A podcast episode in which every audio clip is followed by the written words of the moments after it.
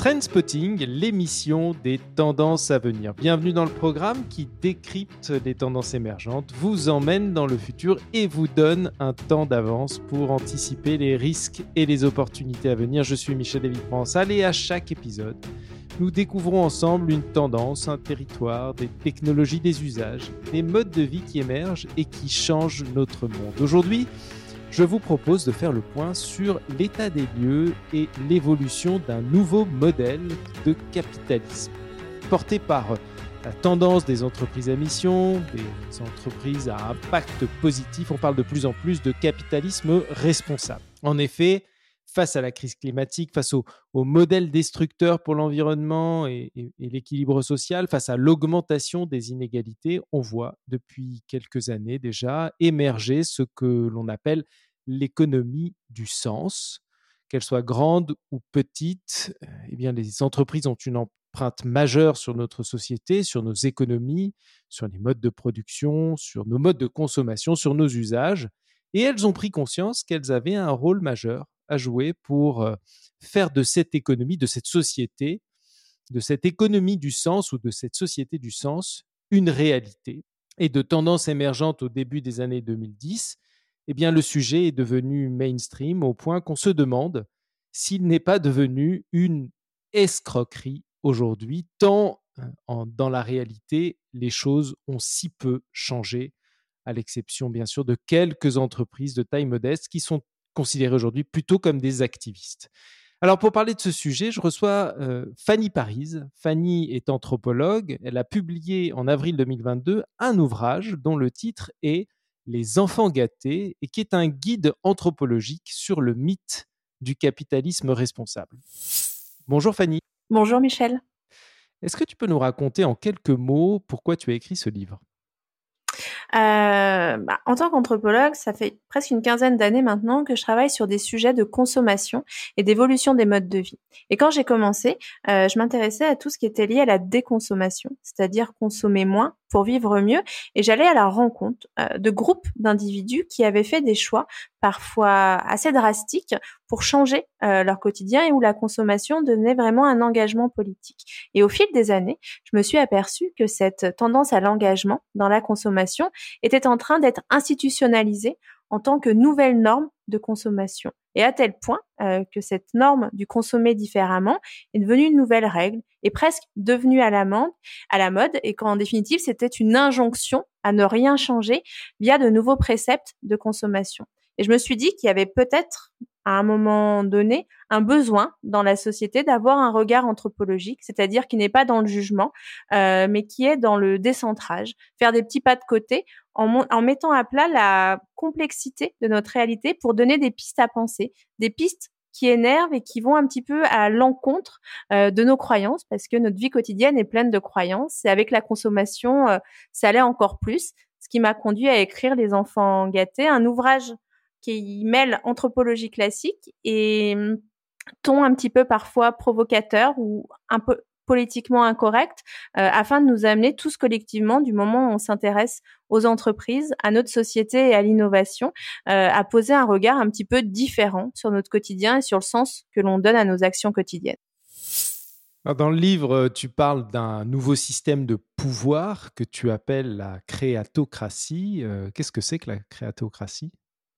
La créatocratie, c'est un système euh, politique, un système de société dans lequel ceux qui ont le plus euh, de pouvoir vont être ceux qui diffusent le savoir, qui font preuve de créativité et qui, de manière plus générale, vont participer à imposer une nouvelle culture légitime, celle de l'éco-responsabilité. Et c'est bien tout l'enjeu euh, de mon ouvrage et des préoccupations qui entourent le capitalisme responsable, c'est de s'intéresser aux nouvelles normes, aux nouvelles pratiques et aux nouvelles croyances qui vont se diffuser au sein de la société. Et dans la créatocratie, hein, qui est une allégorie euh, d'une partie de notre société, eh ben, on a une classe supérieure, euh, une élite médiatico-créative qui va imposer de manière descendante euh, de nouvelles normes de consommation et qui vont euh, également ériger une nouvelle culture légitime, donc la bonne culture, celle à penser, celle qui est celle de l'éco-responsabilité.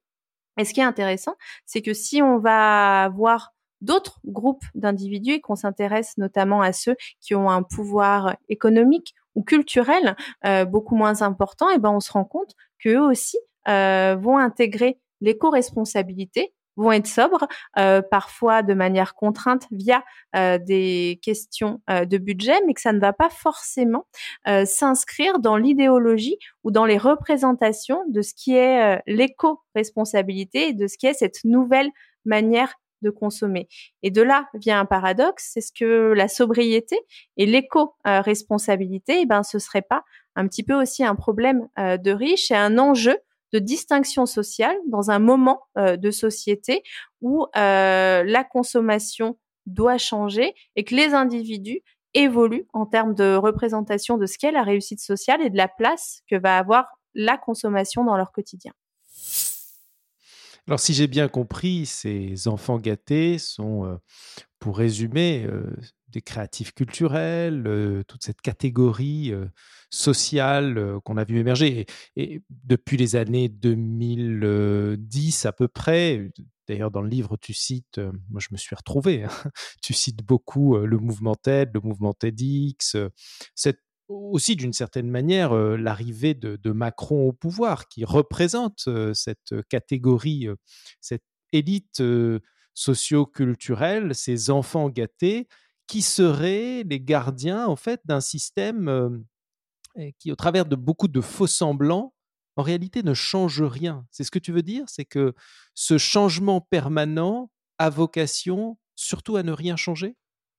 Alors effectivement, Les enfants gâtés, mon livre s'intéresse particulièrement aux classes créatives, donc environ 25% de la population euh, euh, des pays euh, occidentaux, avec deux sous-catégories, donc une minorité qui sont ce que j'ai appelé les nouveaux sauvages, qui sont vraiment l'élite médiatico-créative, qui sont des leaders d'opinion, et puis ces enfants gâtés qui sont plus des influenceurs domestiques et qui vont être un petit peu les croyants du capitalisme responsable qui sont ceux qui vont croire en une histoire, celle que c'est par la consommation et que c'est notamment par une approche technosolutionniste que la transition euh, pourra euh, avoir lieu. effectivement, tu as totalement raison. Euh, on est également dans tout l'univers de la Macronie, comme on peut le dire actuellement, et on est davantage sur une approche réformiste du système qu'une approche vraiment révolutionnaire ou une de type de décroissance en disant que c'est par l'intérieur et c'est par des petits gestes, par des pas de côté et par une adaptation de notre système de production, distribution et consommation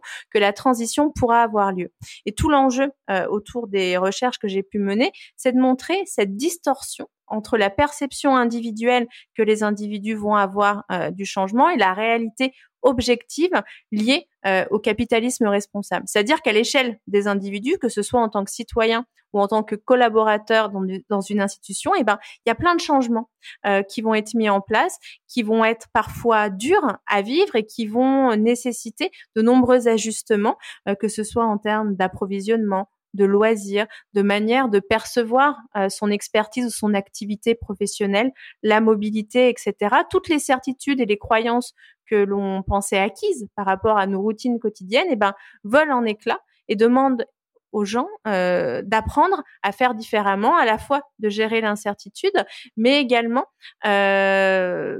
de changer le cadre normatif de leur vie quotidienne. Par contre, si euh, on opte pour un regard anthropologique, c'est-à-dire qu'on dézoome de ce que va ressentir ou faire l'individu et qu'on va s'intéresser davantage aux structures anthropologiques d'une société, eh ben on se rend compte que tout ce changement vise à maintenir le collectif dans un statu quo et surtout à ne pas changer euh, de modèle de société. Donc c'est pour ça que le capitalisme responsable, en tant qu'idéologie qui vise à faire rimer profitabilité économique et transition socio-éco-environnementale, produit une illusion du changement à l'échelle de l'individu, mais permet un maintien euh, du collectif et de nos institutions euh, à une échelle beaucoup plus macro, c'est-à-dire anthropologique. Donc il y a un paradoxe, un paradoxe euh, qui est qu'on cette catégorie euh, d'élite, euh, je dis on parce que encore une fois, hein, en lisant le livre, je m'y suis beaucoup retrouvé. On passe notre temps à, promouvoir ce changement, cette capacité d'adaptation permanente, mais en réalité, c'est pour mieux ne pas changer ou en tout cas de conserver un certain statut, un certain pouvoir bah, sur des catégories sociales. C'est ça ce que tu veux dire dans le livre. Bah, en tout cas, c'est la critique. Bah, c'est pas une critique, c'est en fait on pose des questions par rapport à un ensemble de paradoxes qui sont mis en tension et qui sont éclairés euh, par le biais des enquêtes anthropologiques euh, que j'ai menées. Euh, tu t'es reconnu dans l'ouvrage, j'en fais entièrement aussi partie des catégories socio-économiques que j'ai observées et que j'aime bien titiller. Et c'est pour ça que je le fais en toute bienveillance. Mais la question, c'est de se dire qu'effectivement, si on a de nouvelles injonctions sociétales, notamment liées à la réussite, sur la créativité, l'adaptabilité permanente, le fait d'arriver à gérer l'incertitude et de repenser sa vie un petit peu autour euh, du mode projet, et ben en fait ça questionne les nouveaux critères d'adaptation des populations face au changement. Or, on se rend compte que les individus qui vont être le plus à même d'avoir toutes ces caractéristiques et d'avoir en quelque sorte tous ces atouts sont ceux qui sont à l'origine de ces nouvelles normes et qui vont paradoxalement le mieux absorber les changements à venir euh, qui vont être engendrés et qui vont euh, devenir presque obligatoires par rapport à cette transition.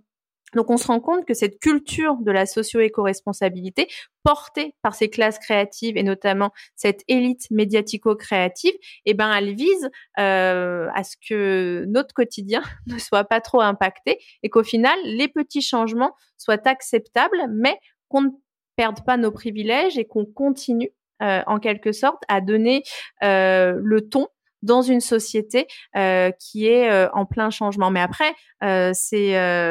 c'est assez classique hein, pour le coup en sociologie des élites, c'est qu'à chaque moment de société et à chaque transition, les classes supérieures doivent s'adapter à l'ère du temps pour transformer à la fois leur culture et leur discours et pour continuer à être au cœur des préoccupations du reste de la population parce que si elles sont trop déconnectées euh, du réel, et eh ben elles n'ont plus forcément une existence ou une utilité dans la société. Mais comme euh, je le démontre dans mon ouvrage, la majorité de ces enfants gâtés ou de ces nouveaux sauvages le font en toute bonne foi et ne conscientisent pas forcément tous ces mécanismes socio-anthropologiques que j'ai étudiés dans le cadre de mes travaux et c'est bien euh, normal parce que si on s'interrogeait sur euh,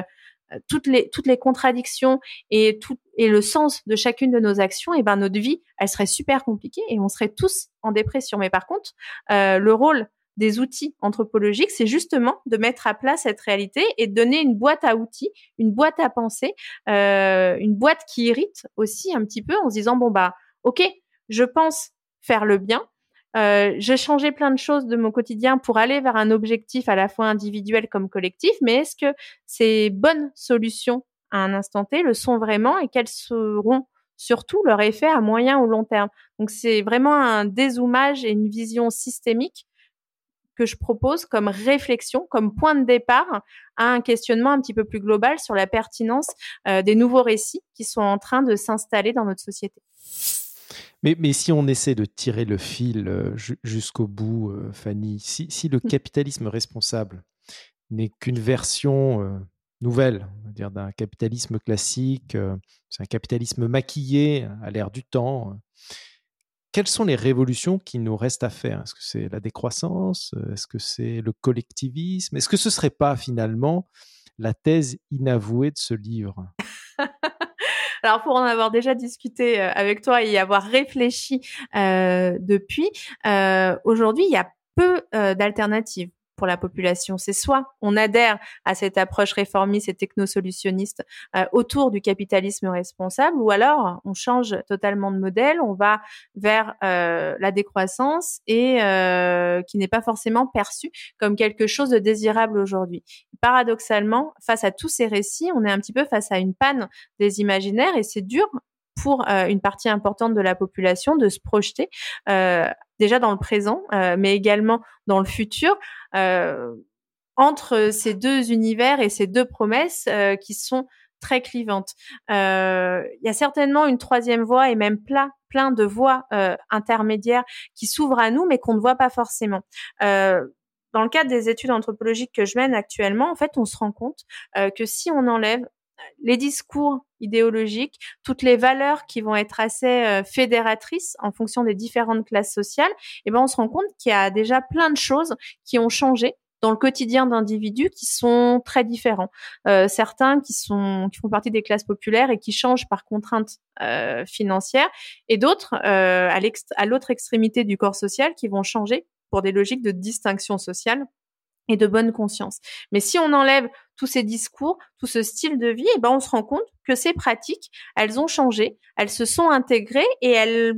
participent à créer les germes euh, d'une nouvelle euh, société parce que du moment où on intègre ces nouvelles contraintes dans le quotidien, les contraintes disparaissent au profit de normes parce que notre vie quotidienne elle est euh, elle est pleine de normes et là autour de la consommation c'est assez visible parce que euh, les normes sont en train de changer. Donc, on a l'impression qu'on a plein de contraintes, hein, qu'on soit un industriel, un distributeur, euh, un consommateur, un consultant, qui que ce soit qui est engagé euh, dans le capitalisme responsable. Mais ce qui est intéressant, c'est que comme les individus sont en train de choisir certaines contraintes qu'ils jugent compatibles avec leur système de valeurs et leur routine quotidienne, elles sont en train de devenir des normes. Et peut-être que cette troisième voie ou euh, que les solutions possibles ne sont ni le capitalisme responsable ni la décroissance, mais peut-être un autre euh, projet commun qui partirait des pratiques et des changements très factuels euh, dont tout à chacun fait preuve depuis, on va dire, une dizaine d'années, qui sont souvent invisibles, qui ne sont, qui ne créent pas du lien à l'intérieur du corps social, mais qui pour autant sont bien là et